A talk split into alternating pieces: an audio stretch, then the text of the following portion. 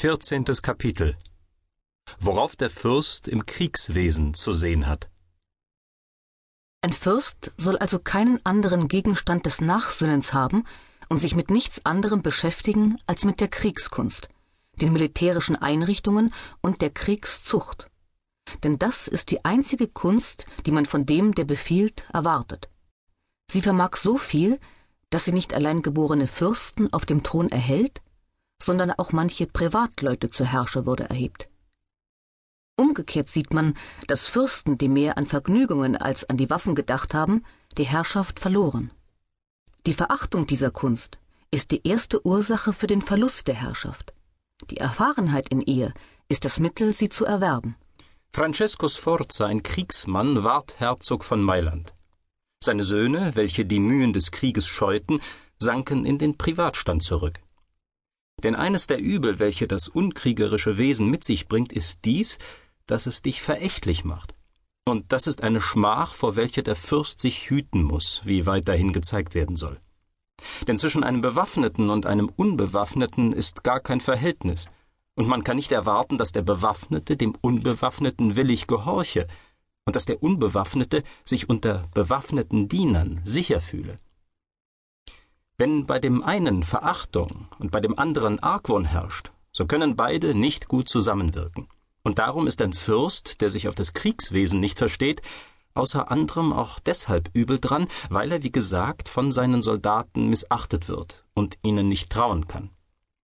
Er darf daher das Kriegshandwerk nie außer Acht lassen, und er muss ihm im Frieden noch mehr obliegen als im Kriege, was auf zwei Arten geschehen kann.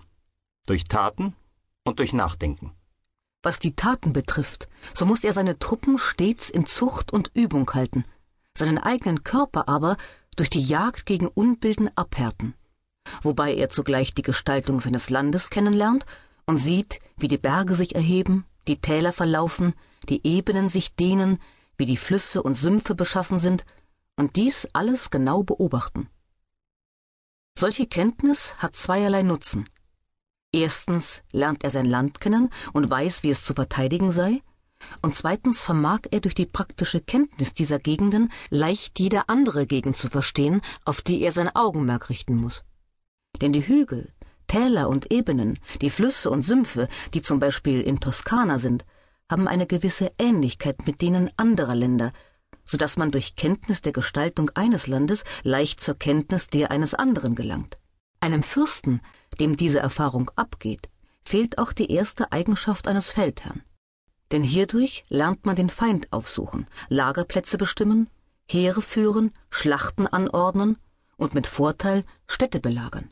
Philopömen, der Fürst der Achäer, wird von den Schriftstellern unter anderem auch dafür gelobt, dass er im Frieden stets an den Krieg dachte und wenn er mit Freunden auf dem Felde war, oftmals stehen blieb und mit ihnen überlegte, wer im Vorteil sein würde, wenn der Feind auf jenem Hügel stände und wir mit unserem Heere hier wären. Wie man ihn angreifen könnte, indem man die Schlachtordnung beibehielte.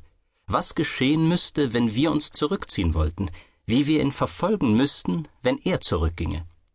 Und im Weitergehen legte er ihnen alle Fälle vor, die bei einem Heere vorkommen können, hörte ihre Meinung an, sagte die seine und begründete sie, so dass durch diese fortwährenden Betrachtungen fast kein Zufall im Kriege eintreten konnte, für den er nicht Abhilfe gewusst hätte.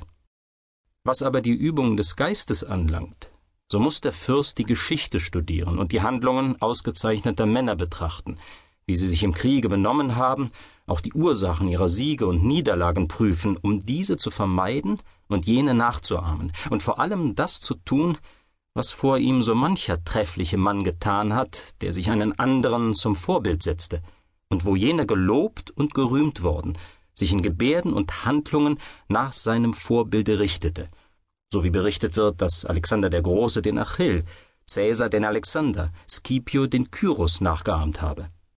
Wer Xenophons Leben des Kyros gelesen hat, erkennt alsdann im Leben des Scipio, wie viel Ruhm ihm diese Nachahmung gebracht, und wie sehr Scipio sich in der Enthaltsamkeit, Leutseligkeit, Menschlichkeit und Freigebigkeit nach dem gerichtet hat, was Xenophon von Kyros berichtet. Diese Regeln muss ein weiser Fürst beobachten und im Frieden nicht müßig gehen, sondern mit Fleiß einen Schatz sammeln, den er im Unglück gebrauchen kann, damit das Glück, wenn es sich wendet, ihn bereit finde, seinen Schlägen Trotz zu bieten.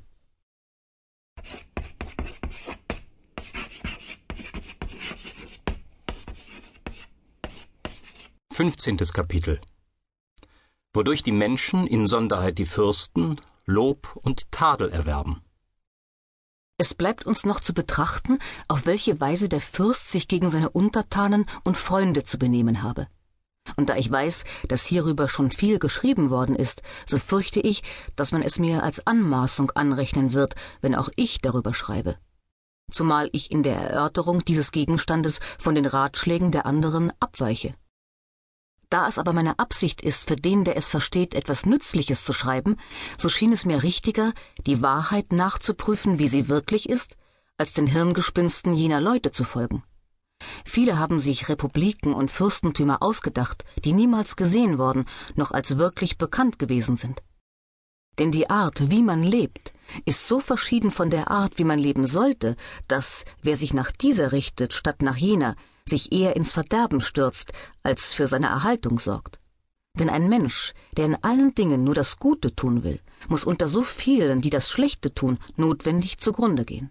Daher muss ein Fürst, der sich behaupten will, imstande sein, schlecht zu handeln, wenn die Notwendigkeit es erheischt. Übergehe ich also alles, was man den Fürsten angedichtet hat, und bleibe bei der Wahrheit, so sage ich, dass alle Menschen, von denen geredet wird, und besonders die Fürsten, die so viel höher stehen, mit gewissen Eigenschaften begabt werden, die Lob oder Tadel erwecken.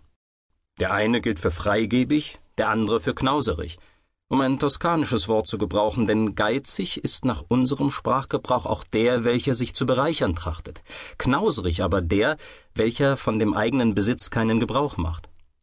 Der eine gilt für freigebig, der andere für habgierig, der eine für grausam, der andere für mitleidig, der eine für wortbrüchig, der andere für treu, der eine für weibisch und feig, der andere für wild und mutig, der eine für menschenfreundlich, der andere für hochfahrend, der eine für wollüstig, der andere für keusch, der eine für aufrichtig, der andere für verschlagen, der eine für starrsinnig, der andere für nachgiebig, der eine für ernst, der andere für leichtfertig, der eine für fromm, der andere für ungläubig und so weiter. Ich weiß wohl, dass ein jeder zugeben wird, wie löblich es wäre, wenn ein Fürst von all den oben genannten Eigenschaften nur die besitzt, welche für gut gelten. Da aber die Art der Menschennatur es nicht verstattet, sie alle zu besitzen, noch sie ungeschmälert zu betätigen, so muss er klug genug sein, um den üblen Ruf derjenigen zu meiden, durch welche er die Herrschaft verlieren könnte. Vor denen aber, welche seine Herrschaft nicht gefährden, muss er sich nach Möglichkeit hüten. Vermag er dies aber nicht, so kann er sich ohne viel Rücksicht darin gehen lassen. Auch kann er unbesorgt den Ruf derjenigen Laster auf sich nehmen, ohne die er schwerlich seine Stellung behaupten kann. Denn alles in allem genommen findet man anscheinende Tugenden, bei deren Befolgung man untergeht, und scheinbare Laster, bei denen man Sicherheit und Wohlbefinden erlangt.